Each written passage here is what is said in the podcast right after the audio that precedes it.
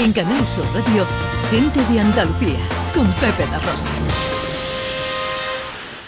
En el café de Levante, entre Parma y Alegría, cantaba la zarzamora. Se lo pusieron de mote porque dicen que tenía los ojos como las moras. Le hablo primero un tratante, yo le, y luego fue de un marqués que la llenó de brillante, yo le, la, zarzamora, el romance de la reina Mercedes, las cositas del querer, ay pena, penita pena, con las bombas que tiran los fanfarrones. Bueno, es que es mm, eh, un sinfín de poesía, de teatro, de música, de canción, de copla, que tiene la firma del maestro Quintero, cuyo legado podemos ver ahora en el Centro de Documentación de Jerez. ha venido a enriquecer los fondos del Centro Andaluz de Documentación del Flamenco de Jerez y yo creo que puede ser muy emocionante, Pepe, poder tocar algunos de los objetos personales con los que se escribieron estas obras, estas coplas que tanto nos han hecho vibrar y emocionar. Ana Tenorio es documentalista del Centro Andaluz del Flamenco de Jerez. Hola Ana, buenos días. Hola, buenos días. Feliz domingo, amiga. Igualmente, para todos. Bueno, estoy emocionado con esto, ¿eh? Porque ¿qué cosas podemos ver ahí del maestro Quintero? Yo te aseguro que es emocionante, como habéis dicho, poder tener entre las manos la- las cosas que nos han dejado el maestro Quintero.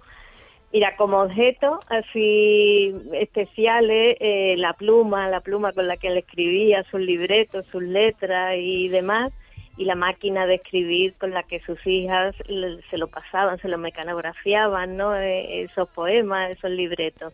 Y luego ya pues sus escritos, unas cuartillas, porque la mayoría está escrito en tamaño cuartilla, en las que él con esa pluma iba escribiendo estos poemas con sus correcciones, pocas, pocas, no muchas correcciones, parece que, que fluía eh, el poema en él, pero, pero es muy emocionante, sí que, sí que Hombre, lo es.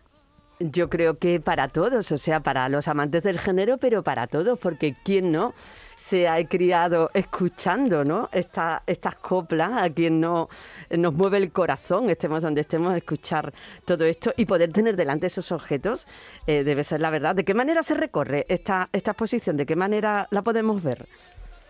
Bueno, no es una exposición, es un legado que nos ha hecho llegar su, uno de sus nietos, Antonio Cochón Quintero, que llegó además pues antes del Día de Reyes, justo fue a primeros de este año, el día 3 o el día 4 de enero, cuando nos dejó allí esto, con la idea de que estuviera bien conservado y estuviera a disposición de los de los investigadores de los amantes de la copla y del flamenco también, porque Antonio Quintero era un gran conocedor y un gran amante del flamenco, incluso parece ser que cantaba regularmente bien.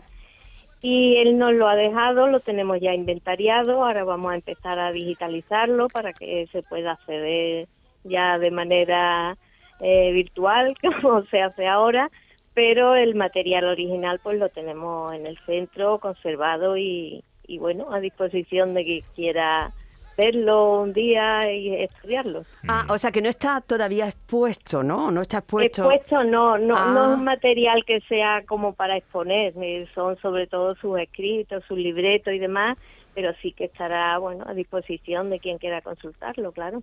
Bueno, lo que podemos ver en el Centro de Documentación de Jerez, del Flamenco de Jerez, eh, eh, ¿desde cuándo hasta cuándo se puede ver?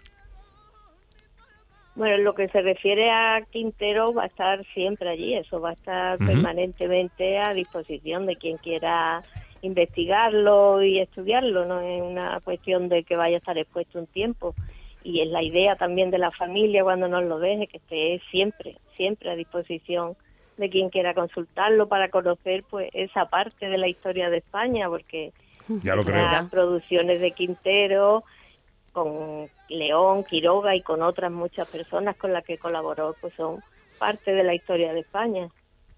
María de las Mercedes, no te vayas de Sevilla, que Nardo trucar se puede y el clavel de tu mejilla. Dentro del trío Quintero, León y Quiroga, él era un poco más el responsable de la parte más teatral, aunque también escribió muchas letras de canciones. Exactamente, era eh, por una parte el maestro Quiroga, era el encargado de la música siempre, era el que hacía toda, toda la música, y Rafael de León y Quintero pues hacían eh, las letras. Yo he estado leyendo, investigando estos últimos días y lo que parece ser que muchas cosas las escribían a media, aunque Rafael de León quizá tenga más fama en esto de las letras, pero que él hizo una aportación muy grande y desde luego lo que es incuestionable es que él era el encargado de la cuestión teatral, de revestir aquellas letras y aquellos cantes, darle una visión teatral y hacer grandes obras que eran las que recorrían los escenarios de la posguerra española, eran obras teatrales, no eran conciertos de una canción detrás de otra, sino que todo aquello tenía detrás una trama argumental, una concepción de las luces, de los vestuarios, y todo eso se debía al ingenio del maestro Quintero. Era él el que lo dotaba de esa unidad a estos espectáculos. Son las cosas de la vida, son las cosas del querer. No tienen fin ni principio, ni quién, cómo, ni por qué y que muchos intérpretes no han, eh, porque la puesta en escena, la interpretación de estas canciones tiene que, por parte del artista, tiene que poner mucho de su parte y muchos intérpretes no han, no han sabido entender, otros por supuesto sí.